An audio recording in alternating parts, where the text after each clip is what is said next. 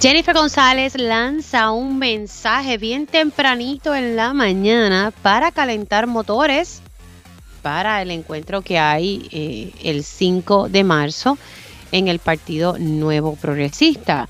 Vamos a poner un, extracto de este mensaje de la comisionada residente y usted me dice si, si hay aspiraciones o no hay aspiraciones a la gobernación. ¿Habrá primarias?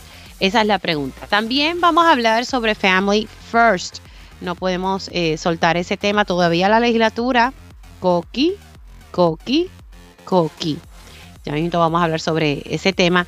Y también eh, se hace sal y agua la construcción de estacionamiento en el Sixto Escobar eh, para el, el, desarrollador que compró el hotel Normandy. Vamos a hablar sobre eso y qué pasó ayer en la sala de la jueza Taylor Swain. Le vamos a estar explicando eso paso a paso porque este tema eh, hay una serie de pasos que se dan antes de que la jueza apruebe el plan de ajuste de la deuda, que no es otra cosa de cómo se va a estar pagando la deuda de la Autoridad de Energía Eléctrica.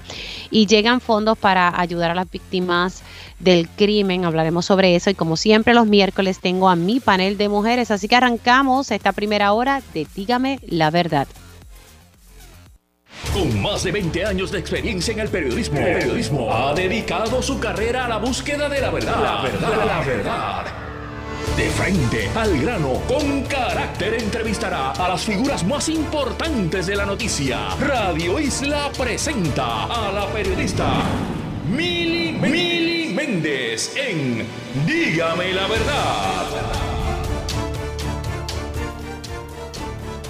Muy buenos días Puerto Rico, bienvenidos a otra edición de Dígame la Verdad por Radio Isla 1320. Les saluda Mili Méndez, arrancando un nuevo mes ya estamos a primero de marzo y las personas están calentando los motores. Hay una figura dentro del PNP que sí está calentando los motores y es la comisionada residente Jennifer González, vicepresidenta del Partido Nuevo Progresista. El domingo el PNP se reúne eh, en asamblea, tiene su, su, su evento y la comisionada residente ha sacado un mensaje. Si usted va a su cuenta de Twitter, ella tiene varias cuentas, así que importante que busque la, indicada. Tiene que ir a Twitter y buscarla. A ver si. Ah, tiene que buscar la cuenta que dice JGO 2020. JGO 2020. Ahí usted va a encontrar el mensaje especial de Jennifer González eh, que se publicó a las 7 de la mañana. Así que vamos a poner un extracto porque ella dice que hay cosas que mejorar. ¿Qué cosas hay que mejorar? Vamos a escuchar el, primer extracto de este mensaje. Hay muchas cosas que mejorar, demasiadas desigualdades que tenemos que corregir y cosas que lamentablemente no funcionan. Pero el primer paso es reconocer los problemas para poder trabajarlos. Hay que reconocer los problemas para poder trabajarlos. La pregunta es, Pedro Pierluisi está reconociendo los problemas que enfrenta el país. Mucho se le ha cuestionado sobre eso. Vamos con el siguiente sonido porque ella dice que hay cosas que mejorar en el país, pero también hay cosas que mejorar dentro de La Palma. Vamos a escucharlo. En el PNP también hay mucho trabajo por hacer. La estadidad sigue creciendo silvestremente, aumentando en cada plebiscito. La estadidad es la fuerza que nos une, la fuerza que une al PNP en la estadía, o sea, está buscando, apelando, ¿verdad?, a, ese corazón del rollo que favorece la estadidad. Pero mira, hay mucho trabajo por hacer. Pero vamos al tercer sonido, que me parece que ahí es que ah, da sutilmente un, un mensaje, ¿verdad?, a la base del PNP sobre lo que está pasando allí en el partido. Vamos a escucharlo. Volvamos a la raíz del PNP, a la humildad, a las reuniones de Marquesina, a la lucha por nuestra gente. Marchemos con fuerza. Acompáñame el 5 de marzo. Así que bueno, el mensaje para convocar eh, a los simpatizantes del Partido No Progresista para el 5 de marzo. Volver a la raíz, a las reuniones de Marquesina. Ahí les dejo ese mensaje de Jennifer González, quien no ha descartado, o sea, ya no ha tomado una decisión pero ella no ha descartado. Y eso no es un mensaje para una, para una aspirante a la comisaría residente. son aspiraciones mayores. Bueno, siendo las 10 y 2, voy a un tema que para mí es vital. Eh, y voy a seguir con el tema hasta que yo vea que la cosa se mueva.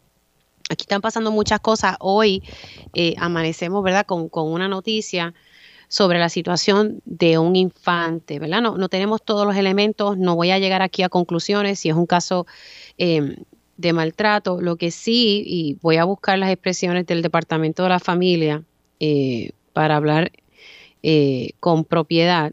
Estoy aquí buscando. Esta mañana nos levantamos con una noticia que un bebecito de dos meses eh, está, ¿verdad? está hospitalizado o estuvo hospitalizado y el Departamento de la Familia ayer asumió la custodia provisional como dije, de un menor de dos meses por alegado maltrato físico luego de una evaluación médica.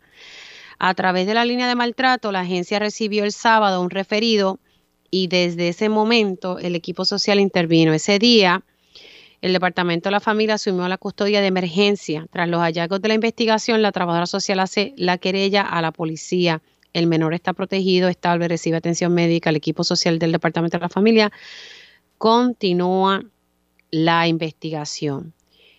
Si nosotros queremos atender los asuntos apremiantes en este país, como es el, maltrato de menores, este caso obviamente se está investigando por alegado maltrato físico, eh, porque el bebé alegadamente tenía un sangrado interno eh, y según la información que ha trascendido también, eh, alegadamente tenía sarna humana. Si nosotros queremos que esto, o, por lo menos atender eficientemente estos referidos, estos casos, necesitamos atender y poner en vigor la regulación federal de Family First. Yo no sé cuántas veces hay que explicarlo, que estamos perdiendo fondos federales del saque. Yo le pedí al Departamento de la Familia que, que, me buscara cuánto se está perdiendo. Siempre me dan como unas cifras, ¿verdad? Distintas, pero el punto es que se está perdiendo dinero. Me dicen en el Departamento de la Familia que Puerto Rico pierde entre 10 a 12 millones anuales, no solo en el área de prevención. Estos fondos no requieren pareo. A esto se añaden fondos adicionales que pudiéramos estar recibiendo para trabajar iniciativas de protección y preservación. Aproximadamente unos 20 millones anuales se están perdiendo desde el 2016 hasta el presente. Estos son expresiones oficiales del Departamento de la Familia. Y todavía en la Cámara de Representantes, en ese comité de conferencia, no, no entiendo. ¿Qué les cuesta sentarse a trabajar? De verdad. Tengo en línea telefónica a, la senadora Rosamar Trujillo, quien trabajó este proyecto en conjunto con la Cámara y, con, y hemos dialogado desde el año pasado y seguimos en el mismo lugar. O sea, ya estamos en marzo.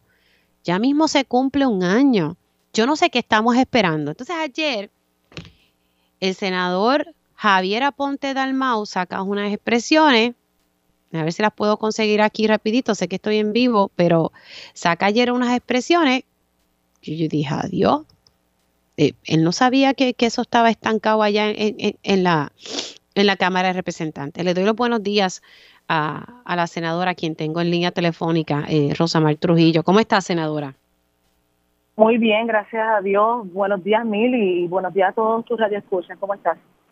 Pues estoy aquí, estoy bien dentro de todo, pero pues ya sabe que, que yo no sé, el senador Javier Aponte Dalmau denunció que más de 100 millones de fondos, eso lo venimos diciendo aquí hace tiempo y usted ha sido bastante vocal en eso.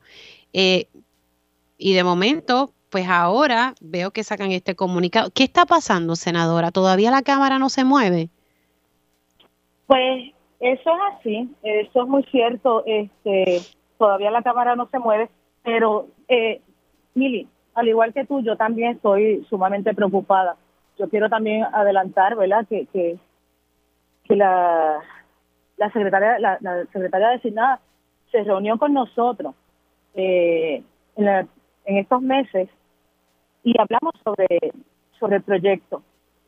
Y, y todavía me preocupa la desinformación desde que ella creía que el proyecto estaba en el Senado. Y yo le expliqué, le expliqué todo el proceso. Como he dicho, Mili, una y otra vez. Yo estoy, ¿verdad?, abierta al diálogo. A mí me preocupa, al igual, ella, quedamos en unos compromisos, ella iba a estar visitando, ¿verdad?, el cuerpo hermano a su delegación para ver qué es lo que está pasando allá.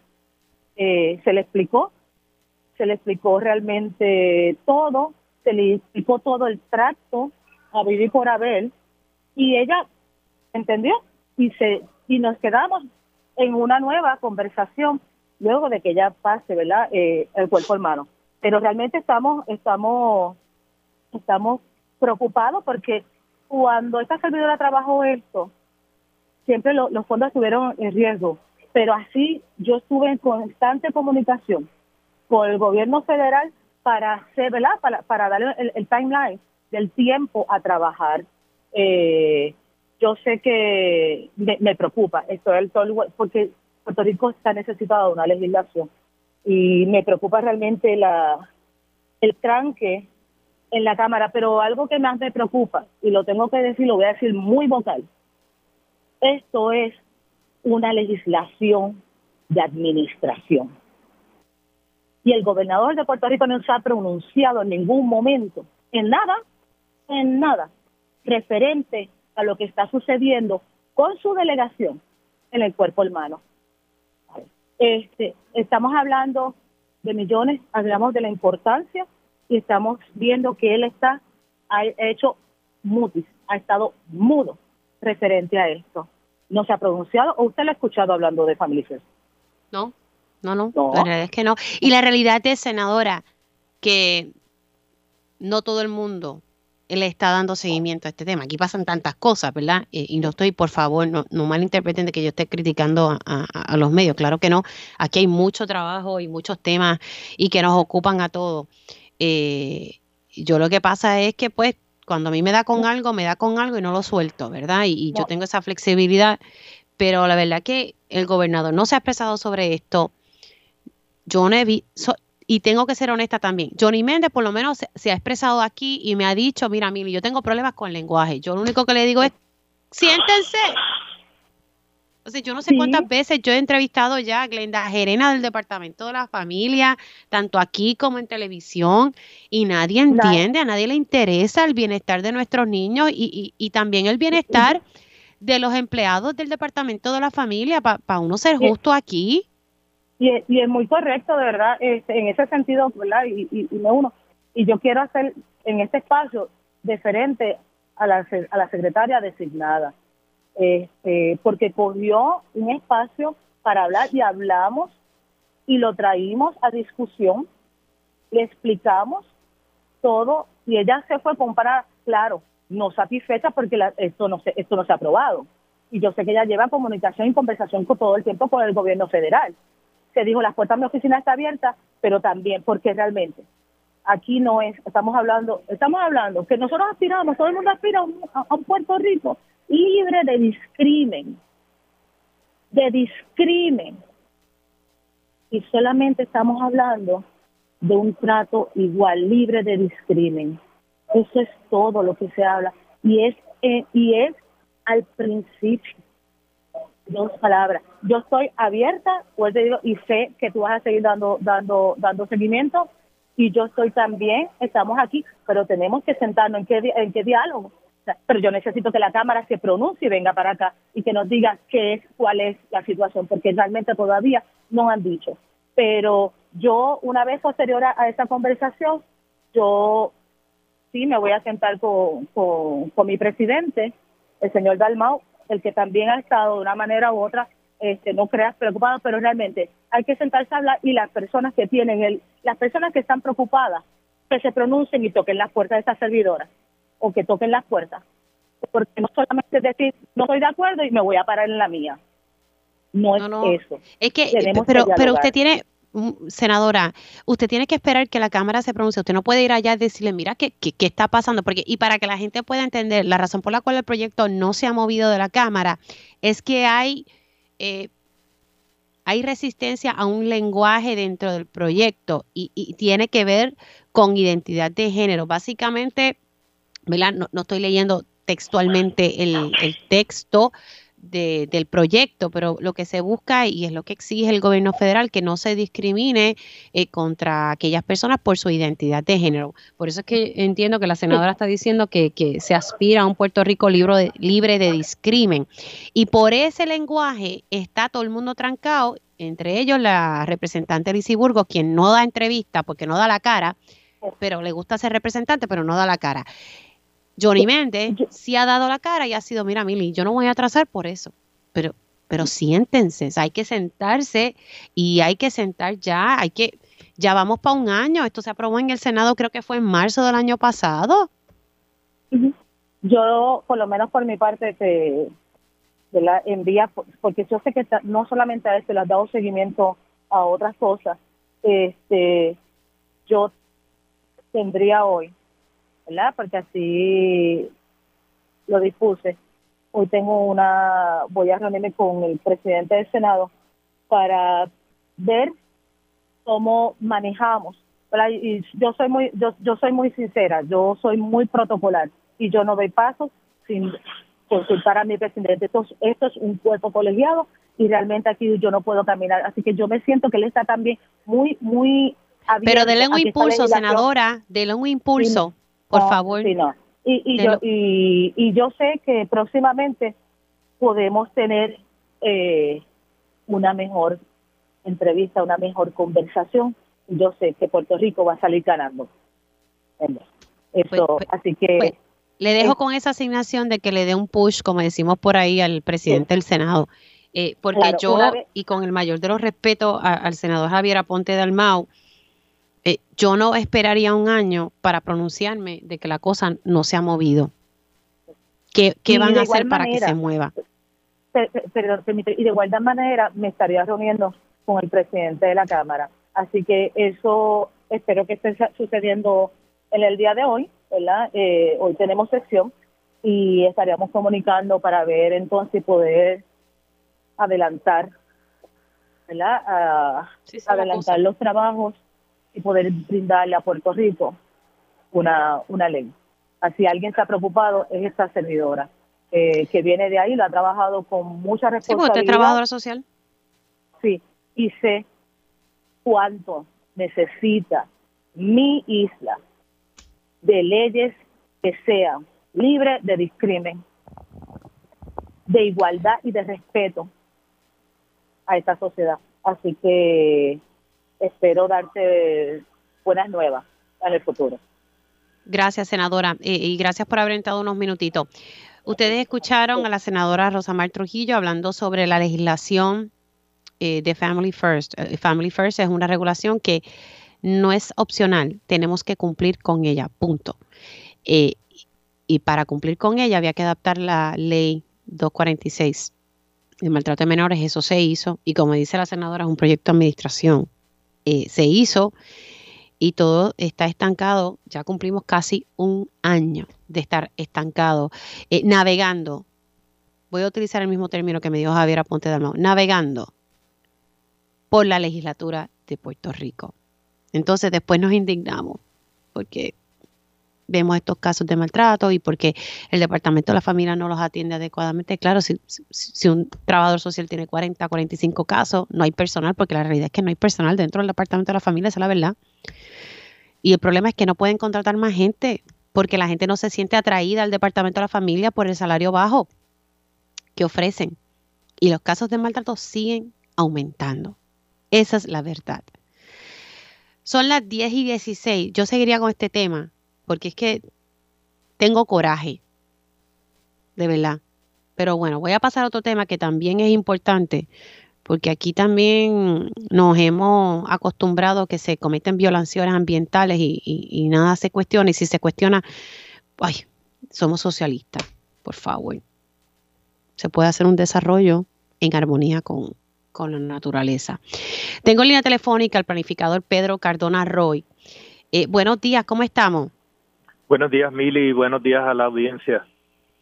Le, llamé porque vi en su página, y quienes no saben, pues Pedro Cardona Roy como planificador tiene una página que se llama El Urbanista. Si no la ha seguido, sígalo para que se eduquen en el proceso de cómo están las cosas en este país. Eh, hemos discutido en este espacio, le hemos dado espacio al desarrollador de, ¿verdad? El, que compró el hotel en Normandy. Todos sabemos que el Normandy, pues su, el resto siempre ha sido que nunca tiene parking. Así que se hizo un acuerdo con el municipio de San Juan de arrendamiento eh, con los predios que están al lado, que no es otra cosa más que eh, el Sixto Escobar, el parque. Y ahí se estaba planificando construir un estacionamiento entre 500 a 700 eh, parking, ¿verdad? Entre un área recreativa y algo más que ahora mismo no, no me acuerdo. Pero le faltaba el permiso. Yo recuerdo que el desarrollador me dijo en este espacio que le faltaba un permiso del Departamento de Recursos Naturales Ambientales. Cardona Roy, resulta que, que parece que no van a tener ese permiso del Departamento de Recursos Naturales Ambientales, si me pudiese explicar. Mira, Mili, el, el desarrollador Ezra Ishai de Estados Unidos no tiene permisos para este proyecto. Y una de las cosas que ha llamado la atención es que ahora sale el 14 de febrero el deslinde que preparó el Departamento de Recursos Naturales. Ese deslinde lo que demuestra es que parte del desarrollo que planteaba este señor no solamente está fuera de su propiedad, sino que está dentro, proyectado dentro de bienes de dominio público marítimo terrestre y dentro de lo que se conoce también como la zona de salvamento, sobre la cual existen restricciones a no edificabilidad. Eh, y esas cosas hacen que el proyecto, según está concebido y eh, planteado ante las agencias, no puede ser autorizado. Y, y a mí lo que más me llama la atención es cómo es posible que el municipio de San Juan haya suscrito un acuerdo sin haber conocido la naturaleza del proyecto y sin haber investigado y haber hecho lo que se conoce en el mercado como un due diligence mínimo, donde tú evalúas cuáles son los retos que se va a enfrentar esto y cuáles son las reglas y las leyes y reglamentos que le aplicarían a este desarrollo. Eh, a través de la página del urbanista, yo llevo señalando esto por casi un año y la confirmación de todos los señalamientos que se hicieron surge a raíz de eh, el deslinde con fecha del 14 de febrero. Una pregunta que no se ha hecho aquí al señor Ezra Ishai ni tampoco al municipio de San Juan es qué experiencia tiene esta persona en desarrollos hoteleros esta persona se le conoce y al grupo Ishai como un grupo que ha desarrollado vivienda de interés social y de clase media eh, de alta densidad en Nueva York. Yo creo que le hice esa pregunta en radio, cuando lo tuve en radio. Sí. Y, eso mismo es lo que dijo. No, no te contestó, me imagino. Lo que dijo es que eh, como que en restauración y eso estoy tratando de acordarme, porque imagínate, fue una entrevista entre español e inglés. Sí, y, él tiene experiencia en restauración, pero en restauración de proyectos industriales que no tienen todos los componentes de yesería que tiene el Hotel Normandy, eh, tampoco tiene ninguna experiencia que aparezca por lo menos en su portal de que él ha desarrollado ni siquiera un motel, ni un hotel, ni un bed and breakfast. Entonces, ¿cómo es posible que nosotros estemos dedicando todo este a la discusión de algo que tenía que haber sido evaluado por el municipio de San Juan y la legislatura de San Juan previa a suscribir un acuerdo. ¿Cómo es posible que sea a partir de la preparación del deslinde oficial de recursos naturales y que se dan cuenta de que este señor estaba proyectando su desarrollo dentro de bienes de dominio público, como habíamos dicho hace un año? Este, nuevamente el municipio de San Juan se encuentra en una situación muy incómoda, al igual que le pasó en el caso del Parque de Condado, porque no ha hecho su asignación y diligencia que le correspondía hacer para asegurar que ellos estaban autorizando algo en un terreno que les pertenece o sobre el cual tienen facultad y que no es algo que es contrario a las leyes y el reglamento en los bienes de dominio público el municipio de San Juan no puede autorizar absolutamente nada. Hmm. Así que para que la gente siga esta discusión, eh, según el deslinde del Departamento de Recursos Naturales y Ambientales, que se publica el 14 de febrero, no se puede llevar a cabo el desarrollo que tiene ideado eh, esta, esta, empresa, básicamente porque, porque hay el, desarrollo que tienen planificado llega a terrenos de, dominio público, para explicarlo un poco de, manera sencilla. Sí, sí, sí. Y corresponde que el municipio de San Juan le retire el acuerdo porque lo suscribió sin tener autoridad para eso y además porque lo que lo que se plantea no se puede construir y de otra parte pues el desarrollador tiene que sentarse con su equipo a replantear lo que es posible en este lugar con el conocimiento de todo lo que son las normas y restricciones que aplican a una construcción en este lugar. Okay. asignación pendiente tengo para darle seguimiento a este tema. Eh, Pedro Cardona Roy, gracias por siempre estar disponible. Y ya saben que lo pueden conseguir En, todas las plataformas. Él está, yo creo que hasta en LinkedIn, como el urbanista. Lo pueden conseguir ahí. Un abrazo, cuídese mucho. Bueno, señores, hacemos una pausa y al regreso vamos a hablar sobre el pago de la deuda de la Autoridad de Energía Eléctrica, qué fue lo que pasó el pasado martes, ¿qué día es hoy? Es miércoles, ¿qué fue lo que pasó ayer? Eh, por alguna razón pienso que es jueves. A ver, ¿qué fue lo que ocurrió? ¿Qué se llevó a cabo allí? Pues lo vamos a dialogar al regreso. Y ya estamos de regreso aquí en Dígame la Verdad por Radio Isla 1320. Les saluda Mili Méndez. Gracias por conectar y ya mismito vamos a, conectar con mi próximo invitado. Deme un segundito aquí que estoy mandando un mensaje, haciendo 20 cosas a la vez, pero bueno, se puede, se puede. Vamos a hablar un poco sobre lo que pasó ayer en la vista eh, en la sala de la jueza Taylor Swain. Eh, esto es parte del proceso de cuadrar, ¿verdad? El pago de la deuda de la Autoridad de Energía Eléctrica. En diciembre se presentó este plan por parte de la Junta de Control Fiscal, se establecieron unas fechas y febrero pues eran las fechas donde las distintas partes expresaban sus oposiciones a, este plan y, pues todo se ha conocido como el, ¿verdad? el, documento de divulgación, eh, como lo hemos eh, definido aquí. Y lo que quiero es, ¿verdad?, poder discutir eh, con mi próximo invitado qué fue lo que pasó ayer. Eh, hay personas que dicen que se está aprobando el plan de ajuste de la deuda. No, eso no fue lo que se aprobó, eso será ya en verano. Pero ayer sí eh, se estuvo viendo el detalle del, del, documento de, de, divulgación. Ya mismo el control me va a decir si ya tengo a mi próximo invitado en línea y ya lo tengo en línea al licenciado Carlos Saavedra. Saludos, licenciado, ¿cómo está? Saludos, Mili, buenos días a ti y a toda tu audiencia. Bueno, ayer eh, se estuvo discutiendo eh, pues, el, documento de divulgación, así como hemos hecho la, traducción.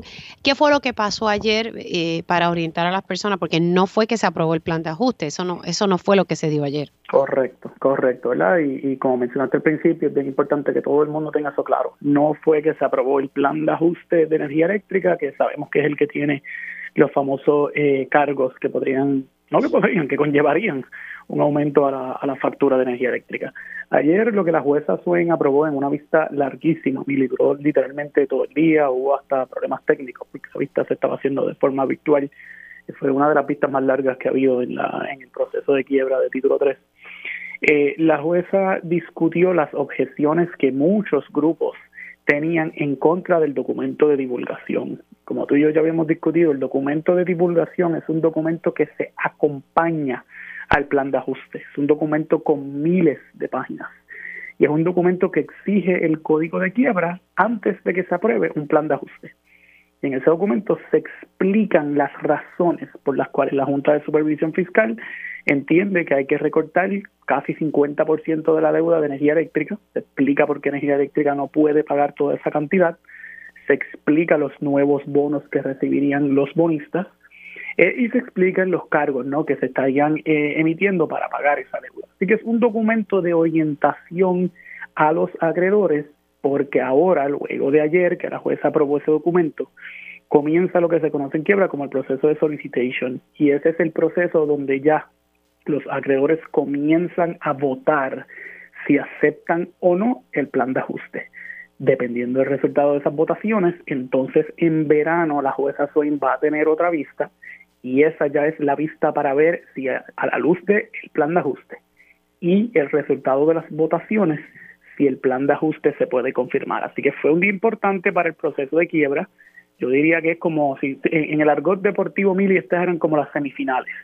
Ahora ya pasamos a la final del proceso, donde es ya precisamente las votaciones del plan de ajuste y la confirmación del documento.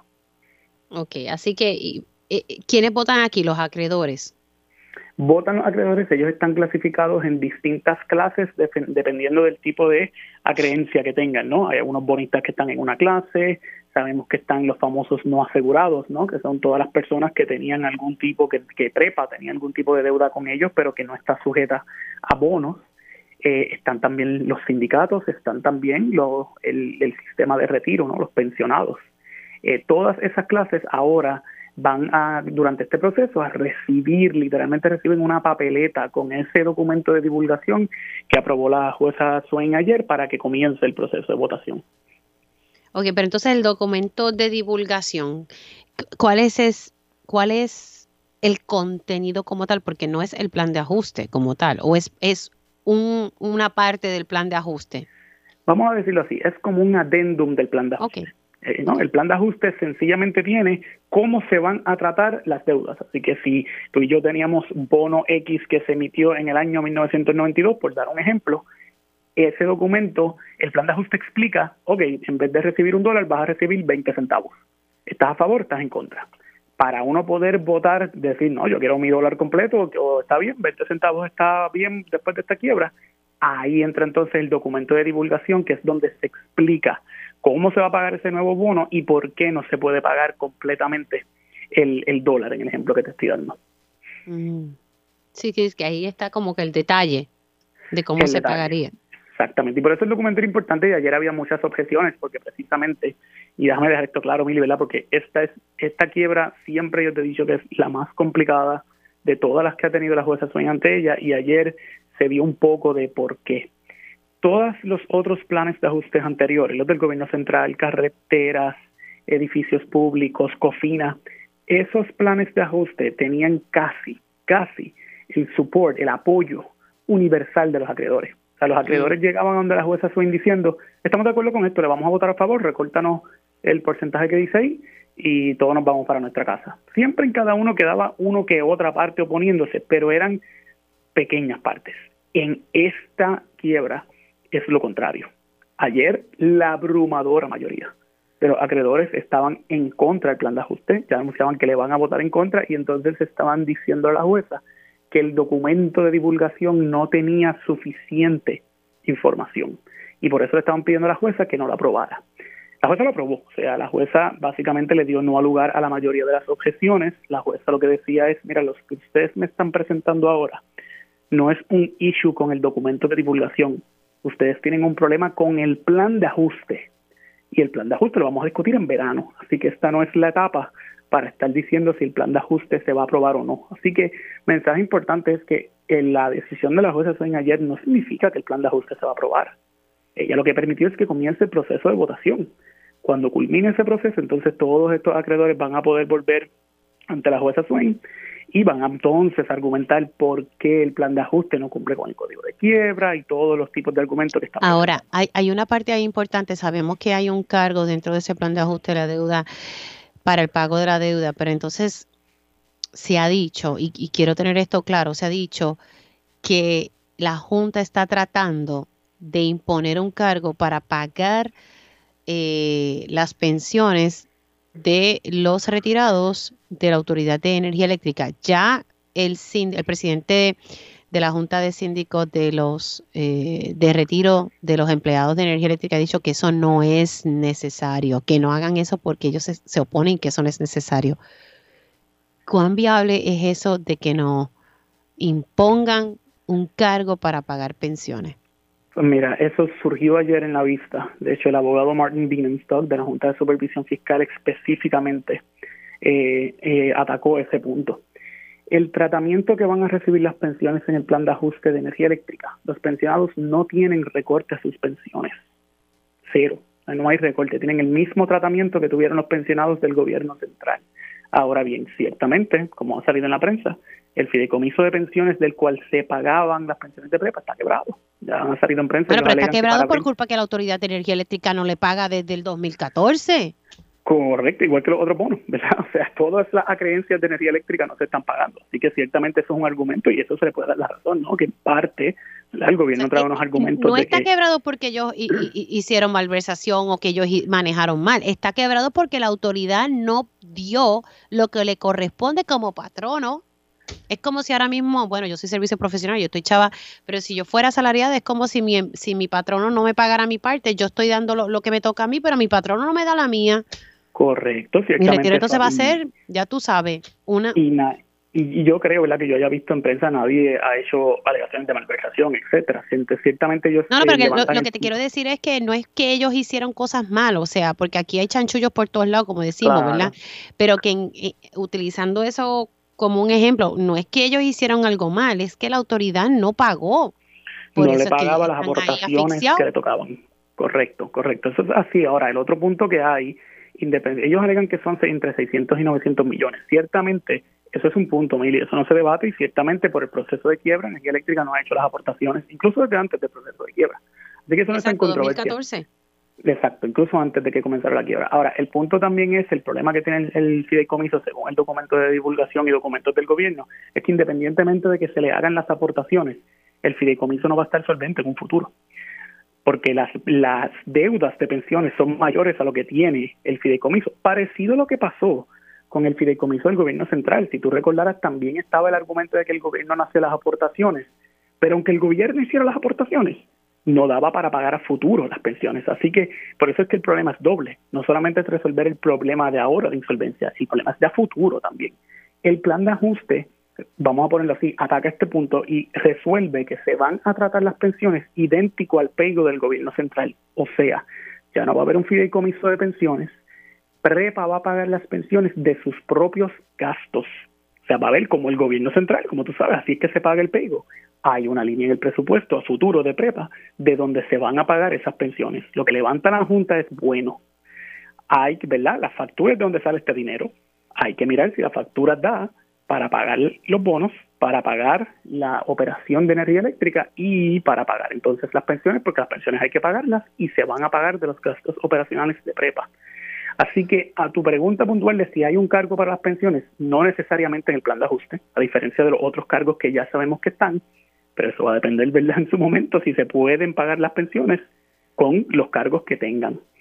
El otro punto, mire, que tuvimos discutido es... Déjame hacer una pausa, eh, déjame hacer una pausa y regreso contigo. Eh, hacemos una pausa porque me parece que este tema es importante y, regresamos con el tema sobre ¿verdad? lo que va a pasar con, el retiro de la Autoridad de Energía Eléctrica.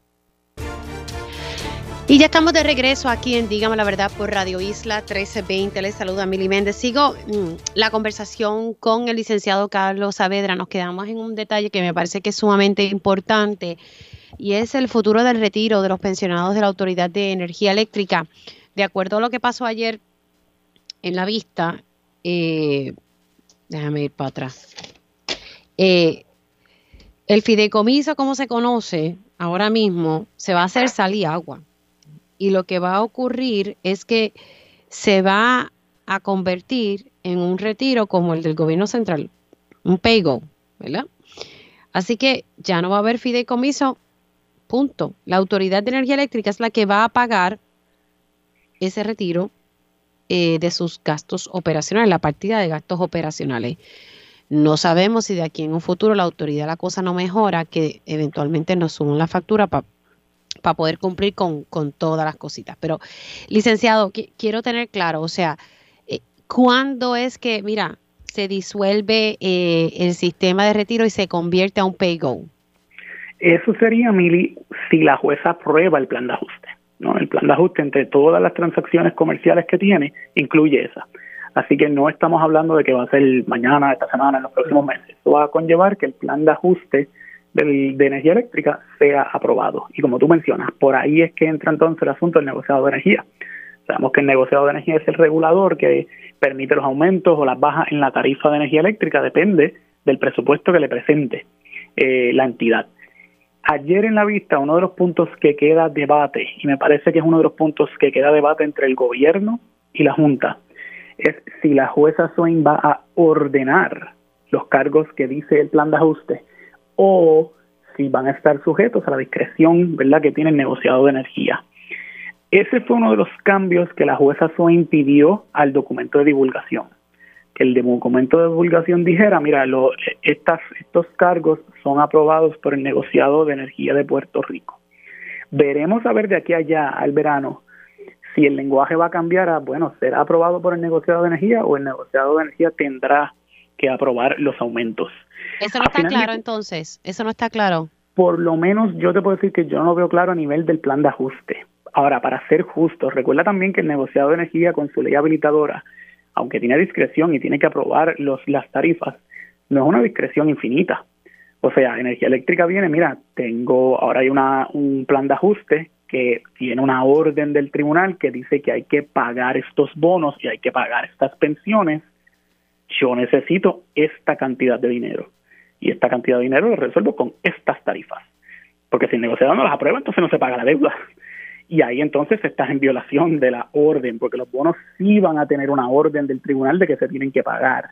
Así que aunque sí el negocio de energía tiene una discreción, pues la discreción tampoco sería infinita, ¿no? Porque si no aprueba los cargos como están en el plan de ajuste, pues no se paga la deuda del plan de ajuste.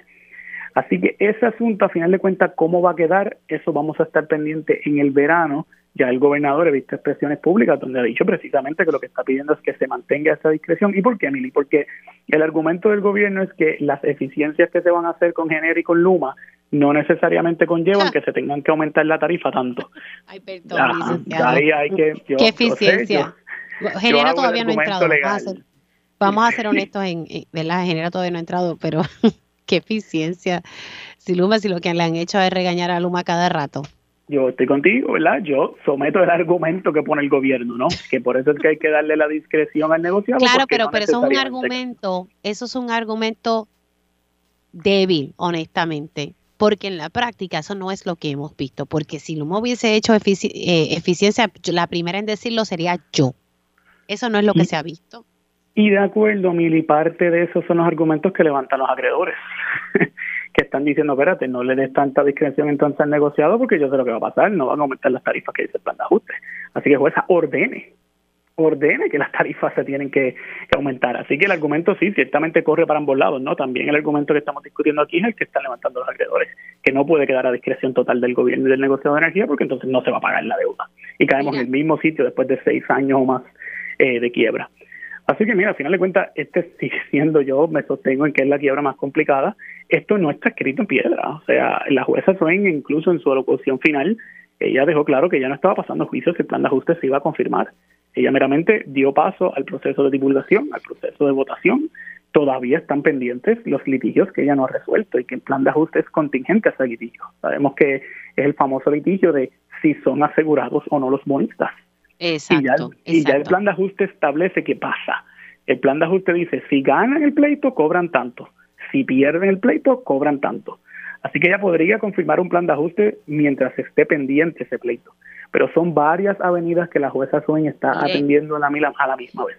Rapidito, y tengo que pasar con mi próxima invitada, pero me están haciendo una pregunta aquí que me parece que, que, es muy buena. ¿Qué pasa con las aportaciones que hicieron los empleados de energía eléctrica, los que han hecho todas esas aportaciones? O sea, ¿se le hacen salir agua? Bueno, fue parecida a las aportaciones también a nivel del gobierno central, ¿verdad? Eran las aportaciones que estaban en el fideicomiso, el fideicomiso estaba quebrado. Así que en ese sentido, yo no puedo decir que es que la pierden, porque recuerda también que van a recibir su pensión. Yo creo que se pudiera decir que se pierde totalmente si las pensiones se dijeron no se les va a pagar nada, entonces lo perdieron todo. Pero ciertamente es, es una de las partes dolorosas que pasaron ya los empleados de gobierno, que pasaron también los maestros, en el sentido de que pues, por el mal manejo, por las decisiones malas que hubo por mucho tiempo, pues estamos en esta posición. Licenciado, gracias por, haber entrado unos minutitos. Se cuida. A ti siempre, Mili. Saludos. El licenciado Carlos Saavedra, estábamos hablando sobre el documento de divulgación que se aprobó ayer, que no es el plan de ajuste de la deuda, es parte de el, plan de ajuste de la deuda, de cómo se va a pagar la deuda. Todavía falta mucho, pero ahora entonces inicia un proceso de votaciones por parte de los acreedores si están de acuerdo con, ese documento de divulgación que forma parte del plan de ajuste de la deuda. A las 10 y, 40, a las 10 y 47 vamos a hablar sobre unos fondos que el Departamento de Justicia logró a través, ¿verdad?, de, de unos, unos grants. Eh, así que estamos hablando más o menos sobre 15 millones de dólares para mejorar la seguridad en la isla y apoyar a las víctimas. Tengo en, en, línea telefónica la directora de la Oficina de Recursos Externos del Departamento de Justicia, licenciada Cristia Díaz. Buenos días, licenciada, ¿cómo está? Muy buenos días a todos los radioescuchas también, ¿cómo están? Todo bien. ¿Cómo se van a estar distribuyéndose? Que dice que es para mejorar la seguridad y apoyar a las víctimas, eh, pero ¿cómo se estaría distribuyendo eh, este dinero? Bien, antes que todo, le agradecemos el espacio en nombre del señor secretario para poder informarle al pueblo de lo, del dinero que tenemos disponible. Los 15 millones están divididos entre dos grants. Tenemos el grant de Boca, de los fondos Boca, mejor conocido, ¿verdad? Por el, por el fondo que le da servicio directo a las víctimas del crimen eh, y, los, y el fondo JAC, que está dirigido a la prevención y a la seguridad en la isla y hacer nuestras comunidades más seguras. El proceso de distribución de estos fondos es a través de un proceso competitivo. Dentro del Departamento de Justicia, las entidades que estén interesadas en recibir estos fondos deben presentar sus propuestas antes del 24 de marzo del 2023 a las 5 de la tarde. Ok, así que eh, esto es más bien que las personas tienen que someter sus propuestas. ¿Quiénes cualifican? ¿Qué es lo que se solicita en este proceso? Las personas que cualifican son las entidades sin fines de lucro, los albergues, también los municipios y todos los programas que brindan servicio directo a las víctimas. Eh, y, los, y los municipios también a través de sus programas de prevención de la policía municipal y demás. ¿Cómo es el proceso? Pues presentan su, su propuesta a través de los diferentes correos electrónicos para cada uno de los fondos eh, que están disponibles, que los avisos públicos están en la página del Departamento de Justicia, ahí los pueden accesar y ahí está. Eh, lo voy a decir al aire por, para beneficio de, algunos, o sea, propuesta guion boca, boca con V, eh, arroba justicia.pr.gov y gov con, con V también. Es correcto. Y eso es para los fondos Boca, para los fondos YAG, es propuesta guion YAG arroba justicia punto gov. Ok, o sea que han establecido correo electrónico dependiendo de la, la, propuesta. Primero Boca y luego Jack J-A-G.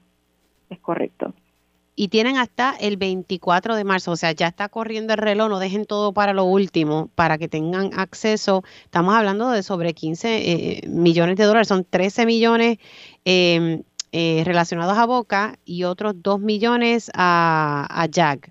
El programa JAG, eso es correcto. También tenemos otros fondos disponibles que ya se había abierto la convocatoria y es una convocatoria que está abierta hasta que se agoten los fondos, que son los que están dirigidos a la prevención del COVID. Aquí bajo este grant se pueden cubrir gastos que tengan que ver eh, con todo lo que es las mascarillas, los guantes desinfectantes, contratación de personal, viajes, capacitación, diferentes eh, necesidades que puedan tener algunos proyectos que se puedan beneficiar de este fondo, también puede presentar propuestas. Ok, o sea que es importante entonces que tengan, y ustedes van a tener toda esta, mira, me dicen que si puedes repetir la, la dirección para beneficio de, la, de las personas que están sintonizando. Para los fondos Boca, los fondos Boca son los que están dirigidos a los servicios directos a la víctima, asistencia en los tribunales, asistencia eh, psicológica, física. Esos fondos, eh, el correo electrónico es propuesta guion boca con v arroba justicia.pr.gov. Los fondos ya que están dirigidos a la prevención y a la ley y orden es propuesta guion JAG, J-A-G, arroba justicia.pr.gov. Bueno, ahí tienen esa información, están esos fondos ahí, solicítenla para que entonces no se pierdan y haya, ¿verdad?, que, que devolver los mismos. Licenciada, gracias. también se pueden comunicar al 787-721-2900, la extensión 1755, con la servidora Cristia Díaz Pérez. Repita de nuevo el número antes de irme a la pausa para aquellos que no, no pudieron apuntar. 787-721-2900, la extensión 1755. Perfecto. Gracias, licenciada. Cuídese mucho. Bien, gracias. Hacemos una pausa aquí en Dígame la Verdad por Radio Isla 1320 y regreso con mi panel de mujeres.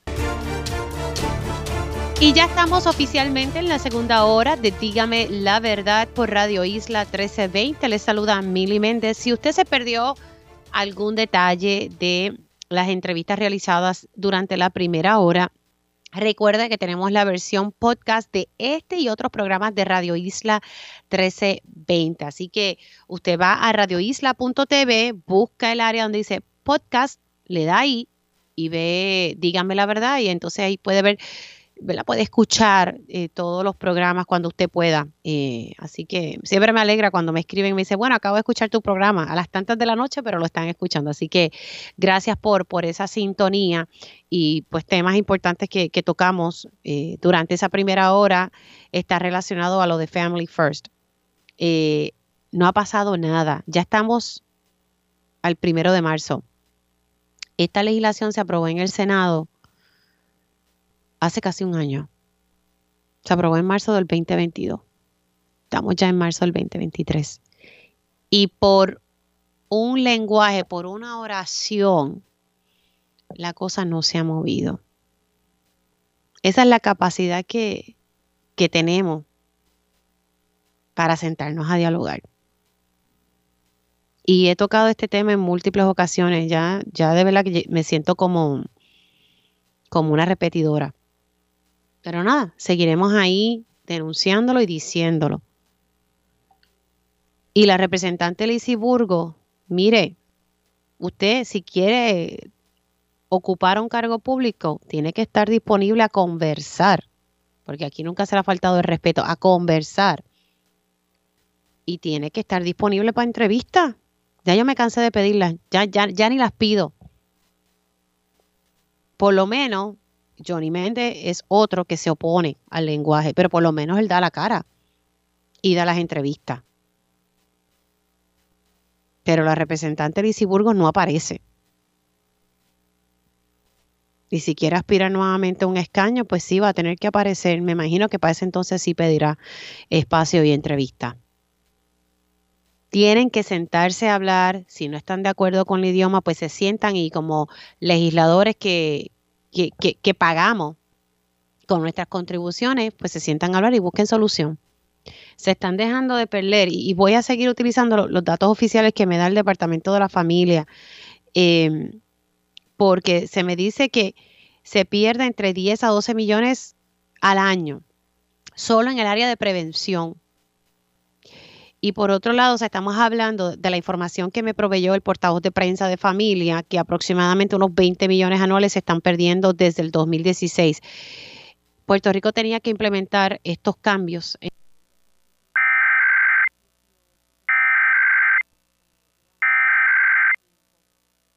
Servicio Nacional de Meteorología en San Juan interrumpe la programación regular de esta emisora para realizar la prueba semanal del sistema de alerta en emergencias para Puerto Rico y las Islas Vírgenes Americanas. Durante situaciones de emergencia, esta alarma será activada. La prueba se realiza los miércoles entre las 11 y 12 del mediodía si las condiciones del tiempo lo permiten. De no ser así, se llevará a cabo el próximo día con buen tiempo. The National Weather Service in San Juan has interrupted the normal broadcast to conduct a weekly test of the emergency alert system for Puerto Rico and the U.S. Virgin Islands. During an emergency situation, this alarm will be activated. This test is conducted every Wednesday between 11 and 12 noon if weather conditions are unfavorable. The test will be done the next good weather day. Now we return to regular programming. Ahora regresamos a nuestra programación regular.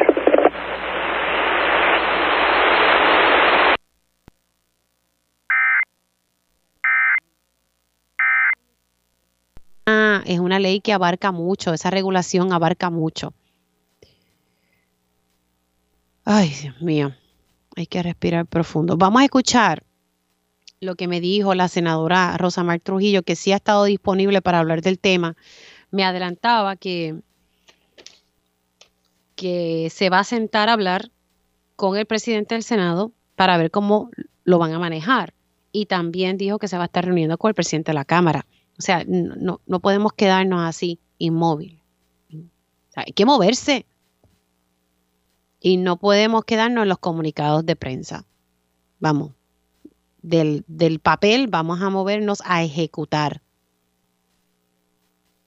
Vamos a escuchar qué fue lo que dijo la senadora más temprano aquí en Dígame la verdad.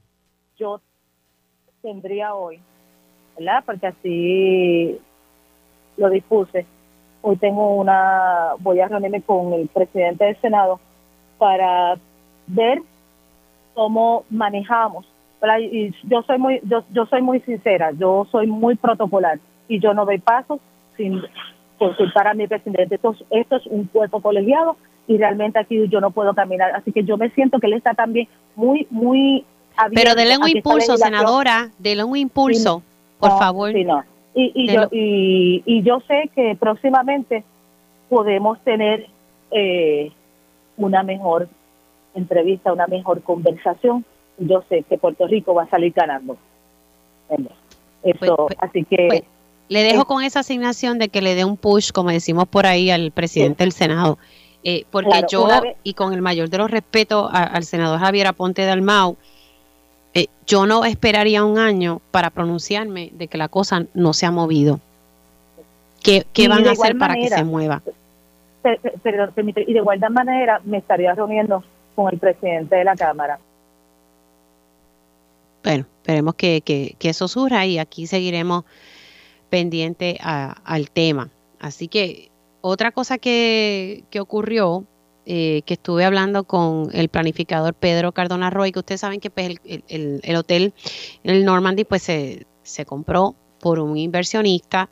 Eh, se llegó a una especie de acuerdo, se firmó un contrato con eh, este inversionista, este empresario, y el municipio de San Juan para hacer unos desarrollos en el Parque Sixto Escobar que está al lado. Uno de esos, eh, de esos proyectos que se va a hacer es construir un estacionamiento entre 500 y 700 espacios. También eh, como un área para hacer eh, espectáculos y hay otra cosita más que se, que se iba a hacer. Arreglar la pista, porque el estacionamiento se va a hacer debajo de la pista. Resulta que el 14 de febrero el Departamento de Recursos Naturales y Ambientales hizo el deslinde y según el análisis del planificador, este proyecto del estacionamiento no va a ser viable y el área donde se harían como que los shows, ¿verdad? Eh, eh, no se va a poder hacer porque toca terreno de, ¿verdad? De bien, del pueblo de Puerto Rico. Eh, así que vamos a escuchar qué fue lo que me explicó Pedro Cardona Roy más temprano. Mili, el, desarrollador Ezra Ishai de Estados Unidos no tiene permisos para este proyecto. Y una de las cosas que ha llamado la atención es que ahora sale el 14 de febrero el deslinde que preparó el Departamento de Recursos Naturales. Ese deslinde lo que demuestra es que parte del desarrollo que planteaba este señor no solamente está fuera de su propiedad, sino que está dentro, proyectado dentro de bienes de dominio público marítimo terrestre y dentro de lo que se conoce también como la zona de salvamento, sobre la cual existen restricciones a no edificabilidad. Eh, y esas cosas hacen que el proyecto, según está concebido y eh, planteado ante las agencias, no puede ser autorizado. Y, y a mí lo que más me llama la atención es cómo es posible que el municipio de San Juan haya suscrito un acuerdo sin haber conocido la naturaleza del proyecto y sin haber investigado y haber hecho lo que se conoce en el mercado como un due diligence mínimo, donde tú evalúas cuáles son los retos que se va a enfrentar esto y cuáles son las reglas y las leyes y reglamentos que le aplicarían a este desarrollo. Eh, a través de la página del urbanista, yo llevo señalando esto por casi un año y la confirmación de todos los señalamientos que se hicieron surge a raíz de eh, el deslinde con fecha del 14 de febrero. Ustedes escucharon lo que dijo Pedro Cardona Roy, siendo las 11 y 6, voy con mi panel de mujeres. Ellas llegan a defender firmemente su postura ante los asuntos del país. Ahora, llega nuestro panel de mujeres en Dígame la verdad.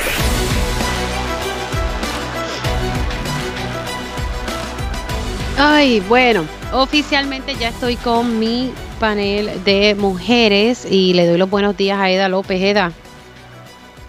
Buenos días, Mili. Buenos días, compañeras.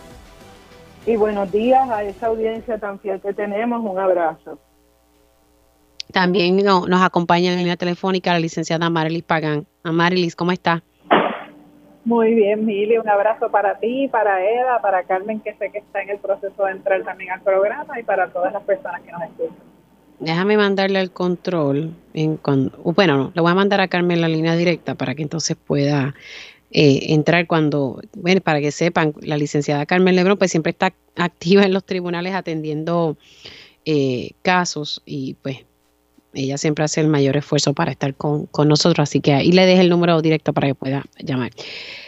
Bueno, voy a, tengo un par de temas aquí recomendados. Voy, a arrancar porque con el, caso Más, reciente de, de violencia doméstica, ¿verdad? un feminicidio íntimo que se, reportó esta semana y, cada vez que uno ve estos casos, ¿verdad? uno dice, Dios mío, eh, eh, estamos hablando el que se llevó a cabo en Santa Isabel y según se publicó, ¿verdad? Y según se había publicado en el periódico El Vocero, este señor llamó a su ex esposa para notificarle, según se ha reseñado en los medios, de que iba a cometer este, este crimen, este acto.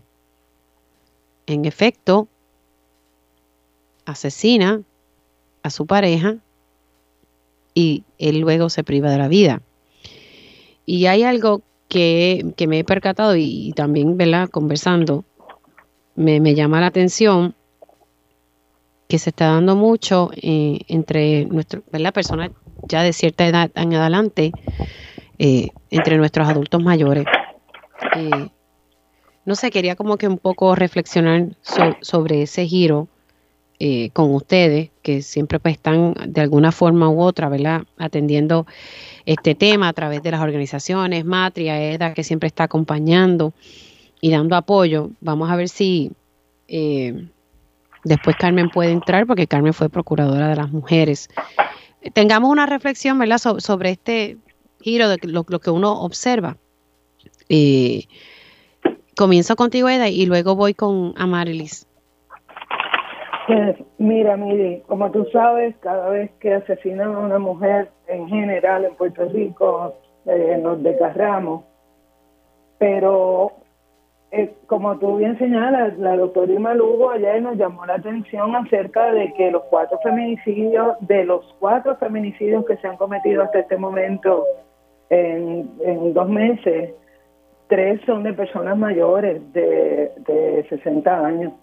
Entonces, eh, esto confirma lo que nosotros llevamos ¿verdad? alertando desde hace mucho tiempo y es que la violencia en Puerto Rico está muy normalizada, pero la violencia por razones de género entrecruza a todo el mundo comenzamos con un eh, comenzamos el año lo estrenamos con un feminicidio suicidio en una familia de clase media alta eh, personas muy educadas etcétera. Y, y, y, cuando miramos los perfiles claro vamos viendo que eh, la realidad es que no es no son casos aislados son casos que nos pueden entrecruzar Recordemos que en este momento en Puerto Rico eh, tenemos una gran cantidad, una gran proporción de personas viejas, eh, pero además a mí lo que me gustaría puntualizar sobre esto que estamos observando, en esta tendencia, es que la realidad es que los problemas, las causas que, que redundan en violencia doméstica y que van escalando hasta convertirse en feminicidios, eh, son parte de la sociedad, son parte de, cómo estamos construidos como país, son parte incluso de la trenza colonial que, establece un poder y castas a base del patriarcado, del racismo y del clasismo, y que tenemos que, por lo menos, ¿verdad? De algún momento, en algún momento tenemos que enfrentar esa realidad y tenemos que traer esa discusión a los espacios no solo los que combaten la violencia doméstica y la violencia por razones de género, sino también a los espacios sociales, porque es muy generalizado. Esta violencia, el maltrato que sigue escalando, lo vemos todo el tiempo, lo, lo, lo percibimos, ¿verdad? Afortunadamente yo siento que hay más conciencia de muchos sectores que anteriormente no necesariamente se sumaban a la lucha contra las violencias, pues yo veo más sectores y más personas eh, uniéndose al reclamo, ¿verdad? Y, y, desaprendiendo lo que nos han normalizado que debiera ser lo aceptable en nuestra sociedad, que es ese machismo que se impone, ¿verdad? Y, y que y que cancela cualquier eh, reclamo de que debiéramos estar pensando más seriamente, implantando más seriamente la cuestión de la equidad. Yo quiero también añadir una cosita porque es algo que me viene eh, preocupando desde hace mucho tiempo. Eh, como ciudadana común, ¿verdad? Yo me siento que hemos hecho muchísimos reclamos al Estado de que atienda la situación de la violencia doméstica y la violencia por razones de género y hemos reclamado también que se implanten medidas que protejan, ¿verdad? Y, propicien la equidad entre las personas.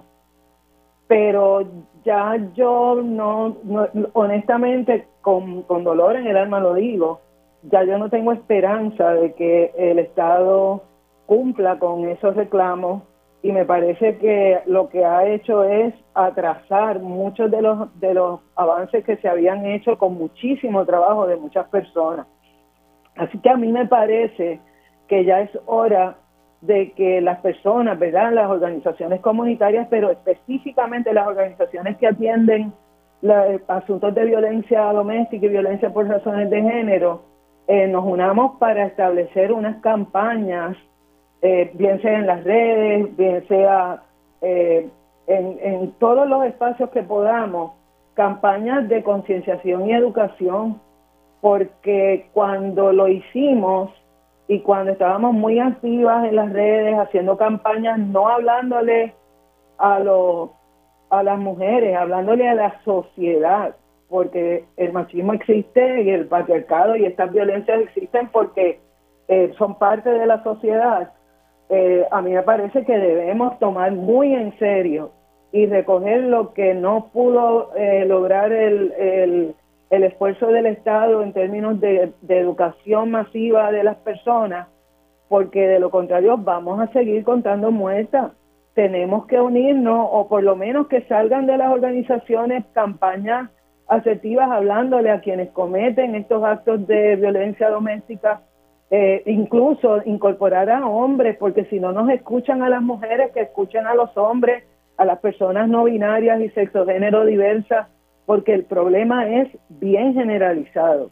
Y no, no nos podemos conformar con que eh, con el reclamo de que se incorpore en la educación, aunque es un paso importantísimo, o sería un caso importantísimo si nos hubiesen tomado en serio, pero que, que tenemos como, como personas que componemos a este país debiéramos asumir con mucha seriedad, mucho rigor y con mucha urgencia lo de concienciar e incorporar a personas que no necesariamente portavocean usualmente, pero que si los hombres machistas no nos van a escuchar a las mujeres, pues vamos a incorporar voces eh, que sean, que con las que se identifiquen y que puedan avanzar en este esfuerzo de alcanzar la paz, porque al final de cuentas el, el, el, producto de todo esto sería tener un país más pacífico y con mucho menos violencia.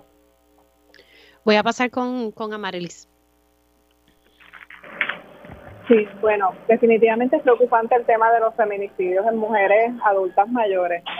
Y a mí me parece que a pesar de que es un tema que a nivel de organizaciones se ha trabajado consistentemente, a nivel social todavía falta de construir la idea que tiene esa generación de que los matrimonios son para toda la vida, que es una de las principales barreras que nos hemos encontrado tradicionalmente en el trabajo con mujeres, que son todos esos estereotipos de género y todos los estereotipos en torno a las familias tradicionales en Puerto Rico no son tradicionales hace décadas, pero se sigue hablando de ese tipo de familia como si existiera. Entonces, esos esfuerzos educativos que se han hecho para deconstruir los estereotipos de género, pues ciertamente todavía no han logrado calar en una generación que yo no estoy tan segura que a estas alturas podamos cambiar sus creencias. Lo que sí creo es que podemos cambiar las creencias de las personas que están alrededor de las mujeres que son adultas mayores y de estas familias donde podemos ver indicadores de violencia de género. Hay inclusive una publicación que yo recomiendo que está en la página de Coordinadora Paz para las Mujeres, que es un manual completo de cómo trabajar la violencia doméstica con mujeres adultas mayores y donde hacen unas recomendaciones de cómo hacer esos acercamientos y hacer ese trabajo. Algunas recomendaciones importantes tienen que ver con la manera en que nos acercamos a esa población, cómo nuestras facilidades deberían ser inclusive amigables para que personas adultas mayores puedan entrar con facilidad. Entender que la tecnología no es el recurso idóneo para trabajar con esta generación porque no necesariamente tienen las herramientas para manejar eh, información a nivel digital y de redes sociales. Y también, bueno, pues recomiendan lo que dije hace un ratito, que es bien importante insistir en la educación de las comunidades para que si ellas no ven los indicadores, la gente a su alrededor sí los vea. El caso de Santa Isabel a mí me impactó muchísimo porque nosotras hemos manejado casos con ese mismo patrón de conducta. Es decir, mujeres que están en una situación de violencia doméstica, que lo saben, que se les dice, pero siguen yendo a cuidar, alimentar, a limpiar la casa de la persona agresora, a pesar de que se le dice que hay elementos de letalidad presentes en su casa. Y nosotras hemos tenido la suerte de que no hemos tenido que vivir el asesinato de alguna de nuestras participantes, pero son conductas bien difíciles de modificar y para modificarlas usualmente hay que traer otros, otras personas de la familia que desarrollen la conciencia y colaboren para poder interrumpir ese vínculo que se queda ahí a veces a pesar de un divorcio, a pesar de una separación, porque ahí pasó lo que sabemos que, podía haber pasado. Una persona en una situación de violencia doméstica exponiéndose a la persona agresora con todas las novelas que se hacen los hombres en la cabeza, que lo sabemos, porque esa es la generación también de los boleros de si no eres mía, no eres de nadie. Y ese chip lo tenemos ahora mismo todas y todos en la cabeza, quizás a ritmo de reggaetón o a ritmo de salsa o a ritmo de rock, pero son chips que tenemos instalados en la cabeza por la cultura general, que no deja de ser una cultura patriarcal.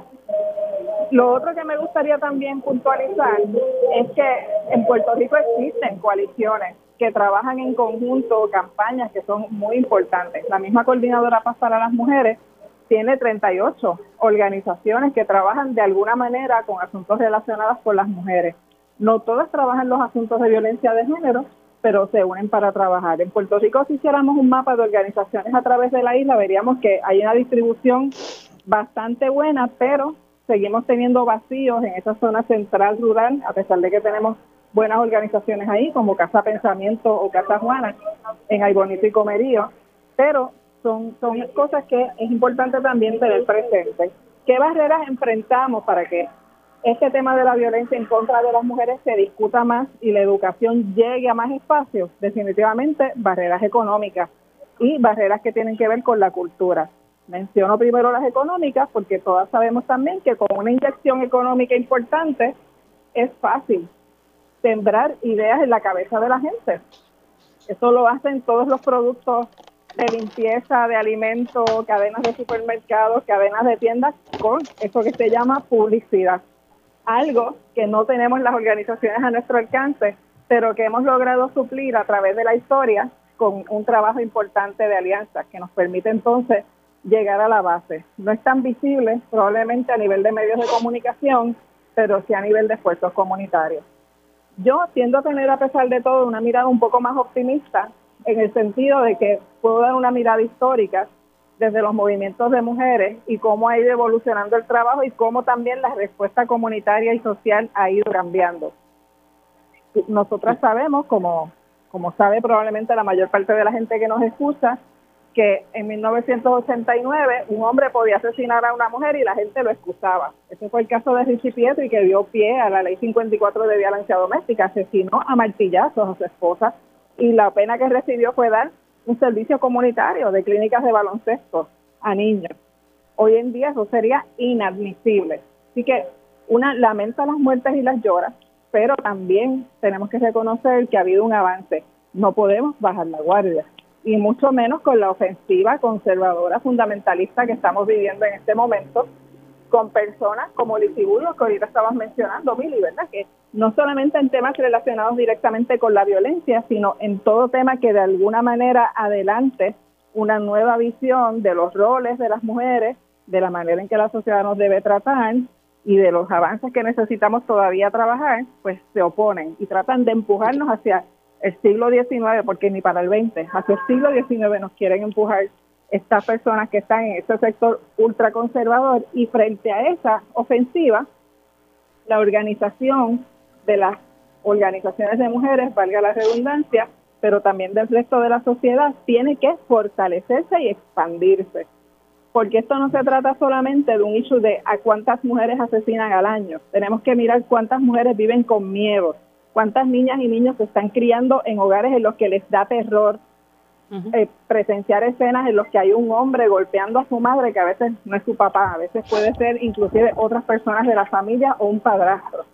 También eh, se trata Déjame hacer una pausa, eh, Amarilis, y, ya tenemos en línea telefónica a, a la licenciada Carmen Lebrón. Y tan pronto Amarilis termine su turno, pues entonces pasamos con ella y vamos a una pausa. Y ya estamos de regreso aquí en Dígame la Verdad por Radio Isla 1320. Les saluda Mili Méndez. Está, eh, sigo con mi panel de mujeres integrado por Eda López, la licenciada Mariles Pagán y se integra la licenciada Carmen eh, Lebrón a la discusión. Eh, a Marilis, para que puedas terminar tu parte y entonces pasar con, con Carmen. Sí, voy a redondear y cerrar rapidito para que Carmen pueda exponer su posición. Pero básicamente lo que yo quería puntualizar al final de la intervención anterior era que cuando hablamos de la violencia en contra de las mujeres tenemos que ver las repercusiones más allá del cuerpo de esa mujer o de esa familia que se ve impactada por esto. La, mera violencia en contra de una mujer debería ser suficiente para que nos movamos y hagamos cambios estructurales en nuestro país para prevenirla. Pero como hay gente para la cual eso parece no ser suficiente, tenemos que comenzar a ver también esa ola de, de efectos que se expanden a partir de un feminicidio o de una situación de violencia de género en el hogar que sea o en el espacio que sea. De ahí la importancia de que sigamos hablando de, organización y de alianzas sanas y saludables entre organizaciones y grupos sociales. Vamos a pasar con, con Carmen. Buenos días, Carmen, ¿cómo estás? Buenos días a ti, Milla, a las compañeras. Un placer estar con ustedes. También le damos los buenos días a todos y todas las que nos escuchan. Estamos muy bien y estamos aquí prestas para discutir el tema. Estábamos discutiendo, eh, Carmen, para beneficio, eh, pues, el más reciente caso de, de feminicidio íntimo en caso de violencia doméstica, eh, pero más bien analizando un poco, ¿verdad? Que, que los últimos casos han sido personas, eh, mujeres, víctimas, que son adultas mayores, ¿verdad? Y, hablando, ¿verdad? Un poco sobre esa, esa temática. Carmen. Sí, eh, hace unos días también sobre este tema se me había abordado y oigo a Mari y, tiene mucha razón en, en, todo lo que hace, ella hace siempre una, una extraordinaria presentación. Yo me voy a ir a, a presentar en términos de que nuestra sociedad va eh, envejeciendo cada vez más. Todos sabemos que Puerto Rico su población ha ido cambiando y tenemos una población más grande de personas adultas mayores. Eh, mientras más grande se pone este grupo, pues ciertamente vamos a estar viendo eh, eventos de violencia doméstica con mayor probabilidad de personas adultas mayores.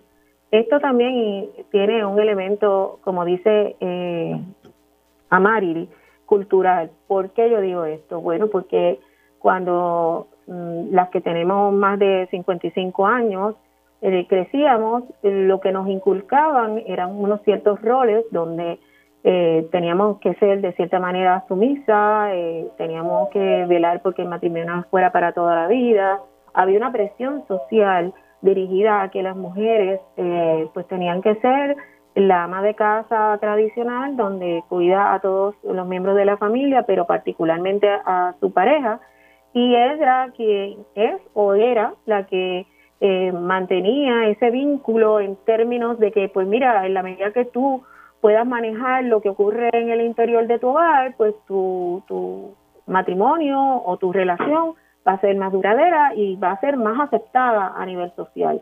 Así que esto, unido en muchas ocasiones al factor religioso, pone en un estado de mayor indefensión a estas mujeres que son mayores de los 55 años eh, y van a estar resistiendo mucho más los eventos de violencia doméstica dentro de su núcleo de pareja.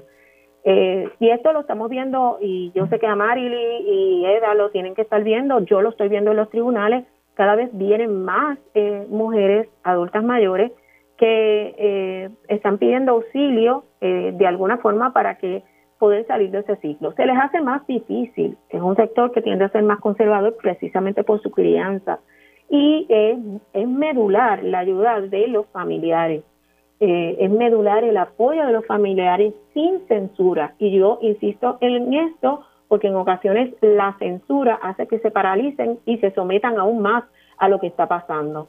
Eh, yo insisto y apuesto en la educación. Yo insisto y apuesto en que la medida que nosotros promovemos mayor información, tanto a nivel de la víctima, pero también a nivel de los familiares y la población en general, eh, vamos a seguir viendo que ellas van a saber qué puertas tocar y a dónde recurrir para salir de este ciclo. Pero definitivamente no hay duda que vamos a ir viendo que más adultas mayores van a estar, eh, ¿verdad? Eh, enfrentando situaciones como esta y hay muchas que lo están enfrentando actualmente, como dice Amari, y lo digo gráficamente, y que todavía no han salido. Y por esas tenemos que luchar, porque son mujeres que están en riesgo en todo momento de perder su, su vida, son sus hijos en algunas ocasiones, ¿verdad? Que todavía tienen algún hijo de adolescente en la casa que está siendo también este, víctima secundaria de este proceso. Así que yo siempre he llamado a que los familiares, cuando oigan historias de este tipo, cuando presencien historias de este, de este tipo, tienen que buscar ayuda, tienen que tratar de facilitarle la información a la, a la dama. No es obligarla, es darle la información, ayudarlas a tomar decisiones debidamente informadas, que ellas puedan darse cuenta que tienen un círculo familiar que las va a apoyar, que las va a ayudar, que las va a guiar y les va a dar la libertad de la toma de decisiones que es tan importante para que se empoderen. Así que ese es mi llamado. Yo secundo, bueno, prácticamente todo lo que ha dicho Amarilis. No pude oír a Eda, pero estoy segura que debe haber ido por la misma línea. Todas nosotras trabajamos con eso todos los días y nuestro afán es salvar vidas. Así que mi llamado es a ese. Tenemos que seguir dando más divulgación a los programas existentes, más divulgación a cómo salimos de este ciclo, divulgación general a la población para que nos ayude a seguir eh, ganando esta batalla, porque yo quisiera poder estar en un micrófono y decir, ya no tenemos el problema de violencia doméstica. Así que tenemos que cogernos de la mano y tratar de todos aportar dirigidos a eso. Antes de, irnos a la pausa y, establecer en el próximo segmento el, próximo tema, hoy se está llevando a cabo una vista eh, sobre el caso eh, de corrupción contra el exalcalde de Guaynabo, Ángel Pérez. Y según está informando la colega Melissa Correa, eh, Ángel, Ángel Pérez, al, parecer, la fiscalía está ofreciendo, ¿verdad? Un, acuerdo. Así que, Ángel, voy a leer exactamente un tuit de la compañera Melissa Correa. Ángel Pérez entra a sala de los abogados del Tribunal Federal, en donde sus abogados le explican la última oferta de la Fiscalía Federal. Tiene hasta el mediodía para decidir si la acepta o no. De lo contrario, el juicio empezará el próximo 13, el próximo 13 de marzo. Así que tiene entonces hoy hasta el mediodía Ángel Pérez quien es el acusado por cargos de corrupción y sus abogados para determinar si ellos entonces aceptan eh, ese acuerdo y pues nada, tienen que decidirlo hoy según lo que estoy viendo en la cuenta de Twitter de Melissa Correa. Así que hoy al mediodía pues deben decidir si aceptan ese acuerdo o no. Eh, tengo que hacer una pausa, pero al regreso continúo con mi panel de mujeres. Y precisamente sobre ese tema de, retiro de la Autoridad de Energía Eléctrica, quiero hablar con mi panel de mujeres. Em, esto, sigo con, la licenciada Carmen Lebrón, la licenciada Marlis Pagán y, Eda López. Eh, básicamente, eh, esto está en discusión y, no, no, hay nada final. Siempre me gusta destacar esto, pero es lo que se está evaluando y lo explicó el licenciado Carlos Saavedra en el, sonido que acaban de escuchar.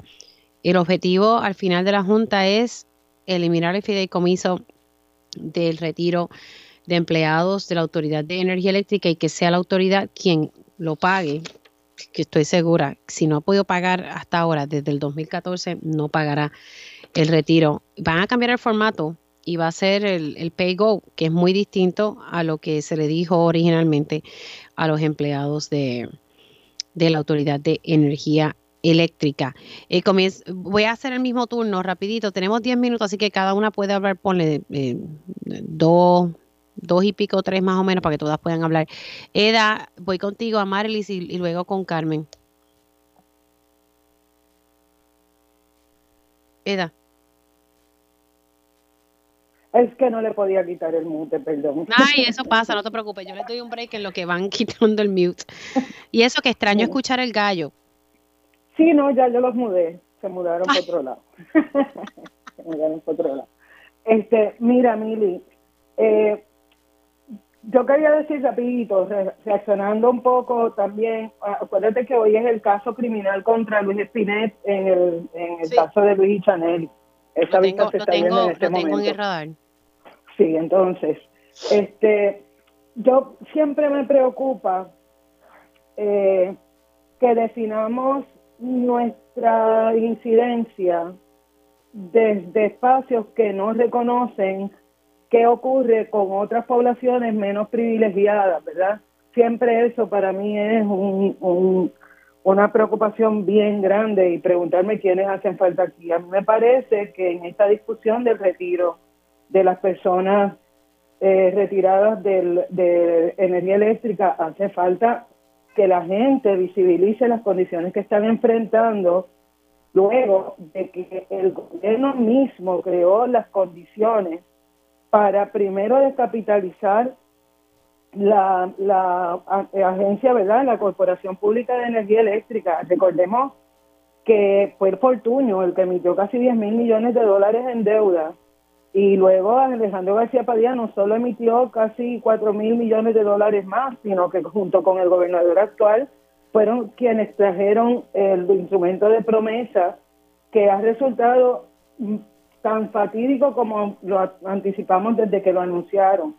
Esto del, retiro, a mí me parece, y ayer yo te escuchaba con una persona que decía que había que explicarle a la gente en arroz y habichuela. Mira, ¿tú sabes qué?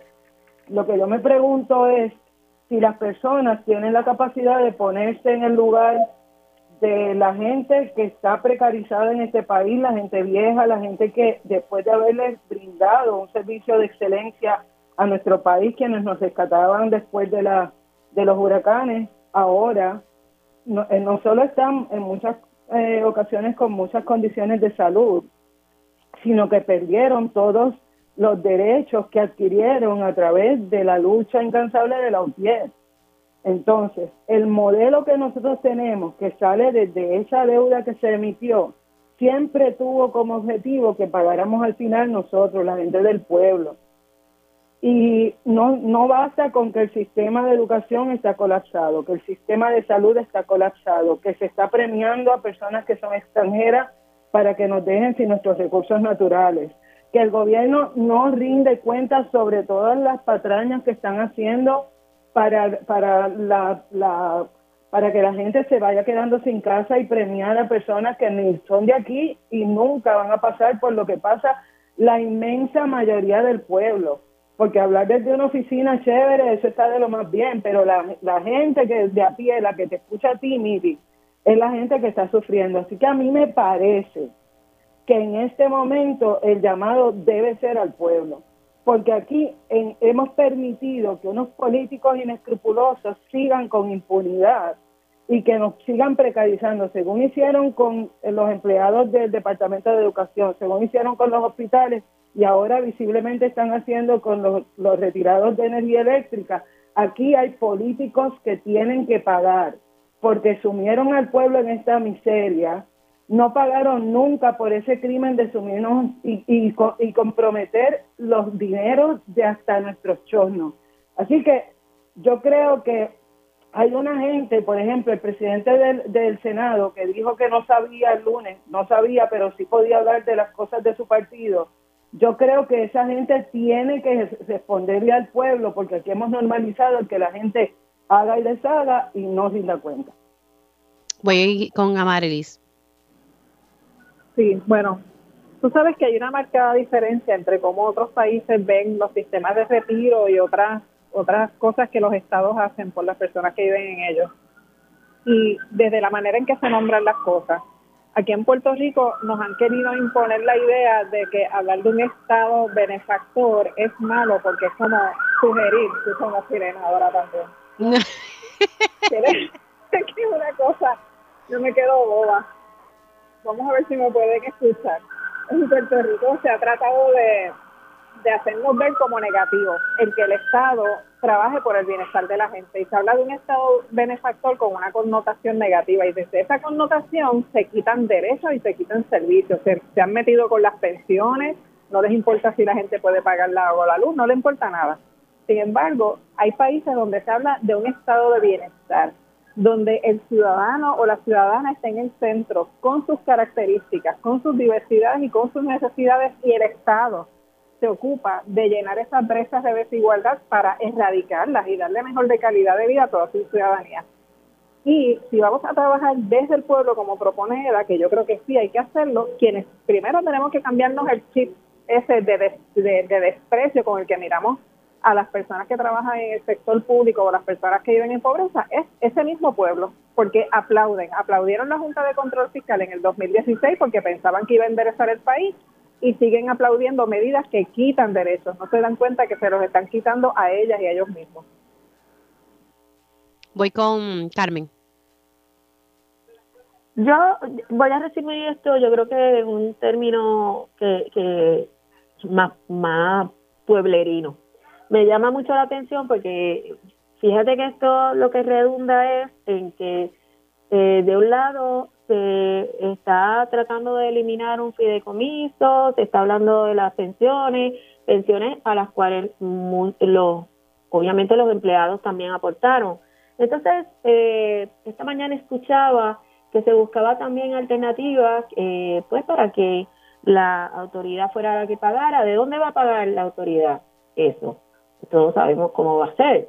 Entonces, es poner a esos que eran empleados originalmente y que ahora están en retiro o están por retirarse, a volver a pagar dentro de su factura, al igual que la población en general, para entonces recibir algún tipo de ingreso. O sea, eh, eh, esto a mí me parece absurdo y me parece absurdo que no hayan consecuencias ante el mal manejo de los fondos de Puerto Rico creando este disloque tan brutal a todos los niveles, porque no eh, son las, pensiones, pero como ya han mencionado las compañeras, se ha trastocado básicamente todo el sistema eh, económico de Puerto Rico hasta el extremo de llevar a Puerto Rico una quiebra. Y yo a veces me siento y me pongo a pensar dónde están las consecuencias de lo que en este momento estamos pasando todos los puertorriqueños y puertorriqueñas. ¿Por qué las consecuencias tienen que ser desde el ciudadano y no desde aquellos funcionarios que tomaron estas decisiones y nos llevaron a donde estábamos, a donde estamos? Porque nosotros pusimos a estos funcionarios a trabajar en esos puestos, pero no era para que se lucieran, no era para que se lucraran, no era para que estuvieran en posiciones que le daban o le garantizaban una exposición pública, era para que hicieran buen uso una, usaran su razón, su, su intelecto, lo pusieran a servicio del pueblo y buscaran alternativas para llevar a un bienestar mayor al pueblo. Sin embargo, lo que estamos viviendo es el total caos a todos los niveles, a todos los niveles. Y esto a su vez trae como consecuencia que aquellos, como decía Eda, que están en precario, vayan aún más en precario, porque sabemos que esto eh, aunque digamos que van a sacar fondos de algún lado, al final termina siendo el bolsillo de todos nosotros y nosotras los que van a estar resolviendo. Así que aquellos que tienen menos todavía se afectan más. ¿Y qué estamos viendo? Muchísimas eh, situaciones a nivel de violencia, a nivel de salud mental, a nivel de muchas cosas. Y yo insisto que esto es una cadena. O sea, mientras menos, eh, más se oprime en términos económicos al pueblo, más situaciones vamos a seguir viendo. ¿Cuándo va a detenerse esto? ¿Cómo se va a detener? Yo creo que, como dicen las compañeras, hay un momento en que debemos decir basta ya y hay que poner unos controles para garantizar el bienestar del pueblo. Bueno, eh, antes de irnos, eh, mirando, estoy siguiendo también lo que está, lo que trasciende hoy en, el Tribunal Federal en el caso del exalcalde de Guaynabo, Ángel Pérez. La compañera Cintia López Cabán informa que la conversación entre los abogados y Fiscalía Federal terminó. El exalcalde de Guaynabo no ha aceptado la oferta, aunque el licenciado Eduardo Ferrer, quien representa, es uno de los abogados de Ángel Pérez, al igual que el licenciado Opalto Carlos Linares. Aunque el licenciado Eduardo Ferrer negó que le hubiesen dado mayor tiempo para evaluar la oferta. Parece que Pérez tendrá hasta el final de hoy para tomar una decisión. Esto se, subió hace unos 35 minutos, así que esto puede cambiar, pero es la información más reciente que tenemos sobre ese caso de Ángel Pérez. Gracias compañeras, se cuidan mucho. Nosotros hacemos una pausa aquí en Dígame la verdad y al regreso tiempo igual.